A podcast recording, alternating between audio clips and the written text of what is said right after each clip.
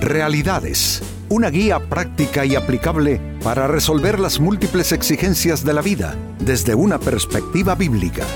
Con nosotros, René Peñalba.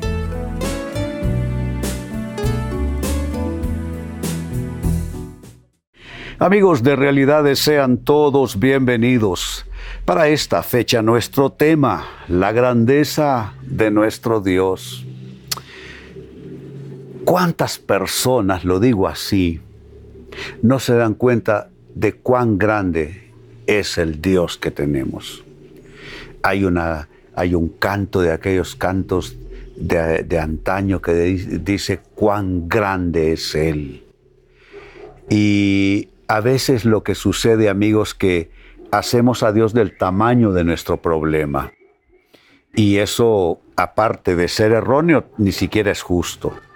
Dios es grande, amigos, y desde nuestra pequeñez y, finitez nosotros no, no alcanzamos a dimensionar la grandeza de Dios y con eso tiene que ver nuestro tema.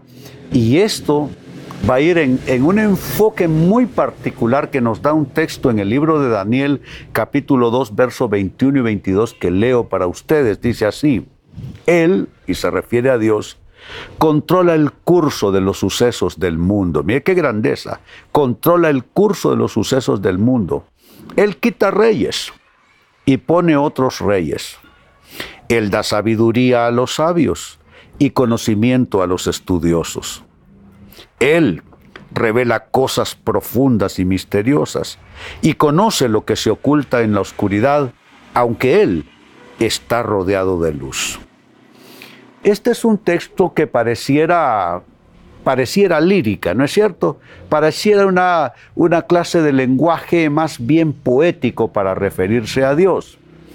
Pero amigos, me atrevo a decir que estos textos son más bien conceptuales y no solamente eh, líricos y poéticos acerca de la grandeza de Dios.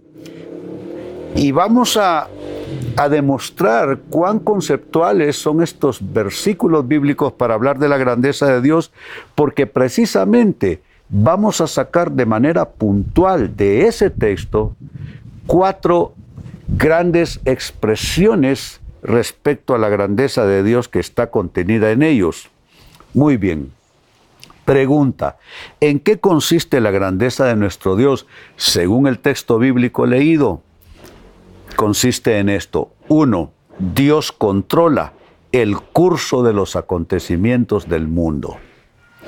Quizá no nos parezca que eso sea así porque miramos desórdenes sociales, políticos, vemos economías resquebrajadas, vemos guerras y rumores de guerras todos los días, vemos a la naturaleza embravecida como un animal suelto, haciendo daño a, sus habitantes. Pero en realidad tenemos que diferenciar una cosa de la otra. Me explico. Una cosa es el caos que nosotros hemos creado como gerentes de Dios, como administradores de Dios. Y otra cosa es el poder y el control que Dios tenga. Un ejemplo simple, pequeño para que se entienda. Yo puedo hacer un desastre en mi familia, pelearme con mi cónyuge, gritarle a mis hijos, tirar objetos, quebrar objetos, dar portazos, largarme enojado, volver más tarde a seguir la pugna.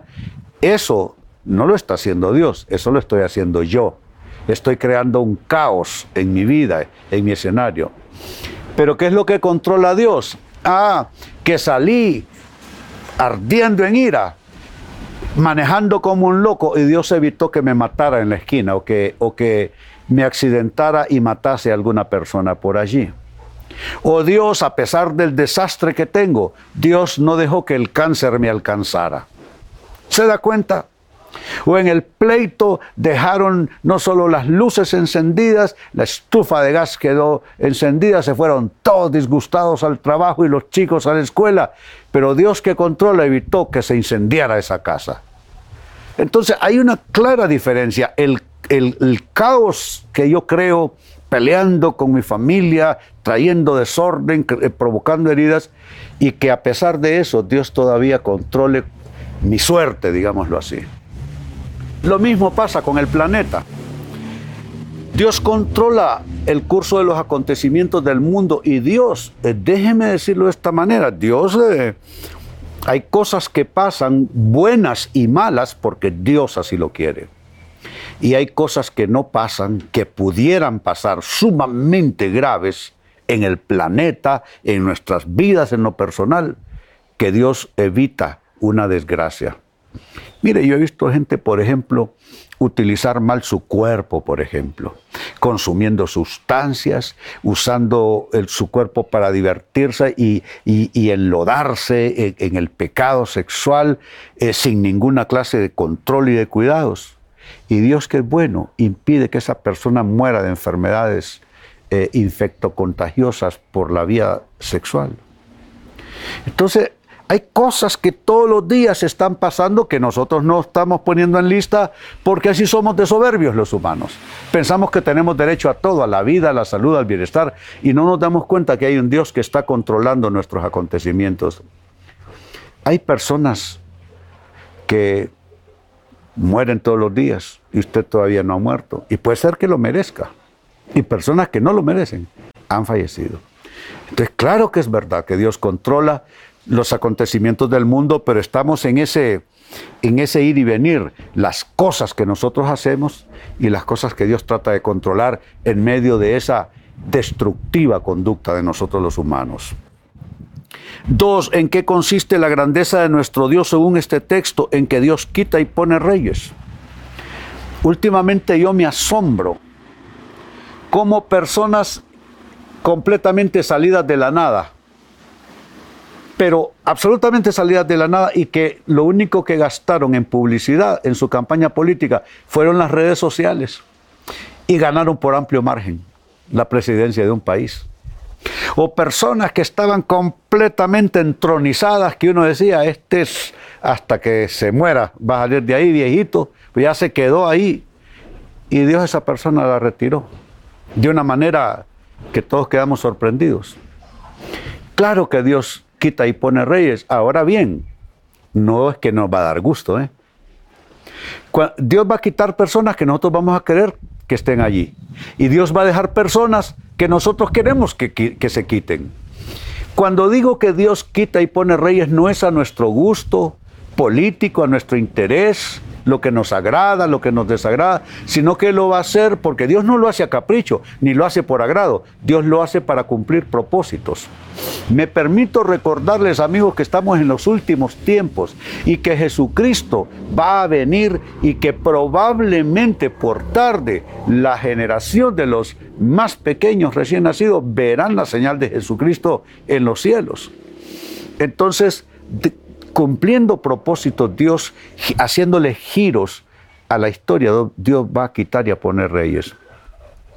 En una muy reñida y muy comentada y conflictiva, eh, eh, em, eh, ¿cómo le llamamos? Elección, estando en ese país yo de visita, eh, el hermano que me atendía se, mostró muy, muy pesado hablando de, de ese candidato que no quería que ganara porque le caía mal a mucha gente. Yo le dije, fíjate que mi percepción es otra. Mi percepción es que esta persona Dios la va a dejar llegar a la presidencia para hacerle un giro a la cultura, a la tendencia de esta nación, y va a crear él un desarreglo. Pero es Dios para hacer cambios en la historia y en las tendencias en las naciones más poderosas. Y así pasó. Entonces, claro que sí, amigos, Dios quita y pone reyes y no lo hace a nuestro gusto, sino para Él cumplir sus propósitos. Tres, ¿en qué consiste la grandeza de nuestro Dios? En que Dios da la sabiduría y el conocimiento. Allá sale de vez en cuando un gran científico que ateo que salió diciendo X, Y o Z cosa. Olvídelo. Él se pudrió con los gusanos allá cuando lo enterraron. Dios da el conocimiento, Dios da la sabiduría. Eh, eh, la, humanidad no se ha destruido, el planeta no se ha acabado, precisamente porque todavía hay gente con verdadero conocimiento adquirido de Dios. Lo que llama la Biblia la verdaderamente llamada ciencia. Hay todavía gentes sabias en el planeta que evitan que caigamos por el precipicio y nos destruyamos todos quizá nosotros como ciudadanos comunes no nos damos cuenta cómo personas específicas han evitado guerras y catástrofes, pero no solo guerras nucleares, catástrofes también eh, eh, eh, dentro del orden de, de, ese clima loco en que vivimos y todos esos desastres naturales, porque hay personas con conocimiento y sabiduría que aplican eso a pesar de que a dos tercios del planeta eso les importa un rábano. Dios da la sabiduría y el conocimiento. Y número cuatro, finalmente, ¿en qué consiste la grandeza de nuestro Dios? En que Dios revela cosas profundas y misteriosas. Dios habla todavía y le habla particularmente a sus profetas y a su gente. Usted debe atender la voz de aquellos que caminan con Dios, de aquellos que tienen la autoridad de la voz del cielo en su palabra. No son todos. Y cuidado eh, con, con irse tras el que grita más fuerte. Pero lo cierto es que Dios revela sus propósitos, revela su palabra, revela muchas cosas profundas y misteriosas en gente que Él escoge, que es para que esta gente sirvan de voceros de Dios en épocas como las nuestras.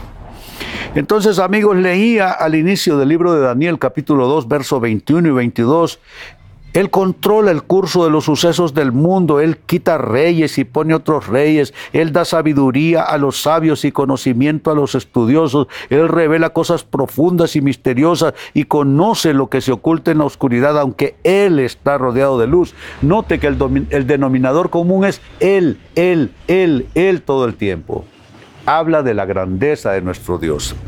Y hay cuatro grandes expresiones de la grandeza de nuestro Dios en ese texto. Uno, que Él controla el curso de los acontecimientos del mundo.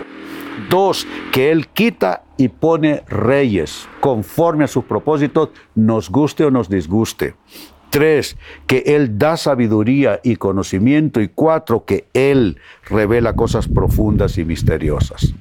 Amigos, con esto cierro el tema, de igual manera me despido. Y les recuerdo que nuestro enfoque de hoy ha sido titulado La grandeza de nuestro Dios. Hemos presentado Realidades con René Peñalba. Puede escuchar y descargar este u otro programa en rene-penalba.com.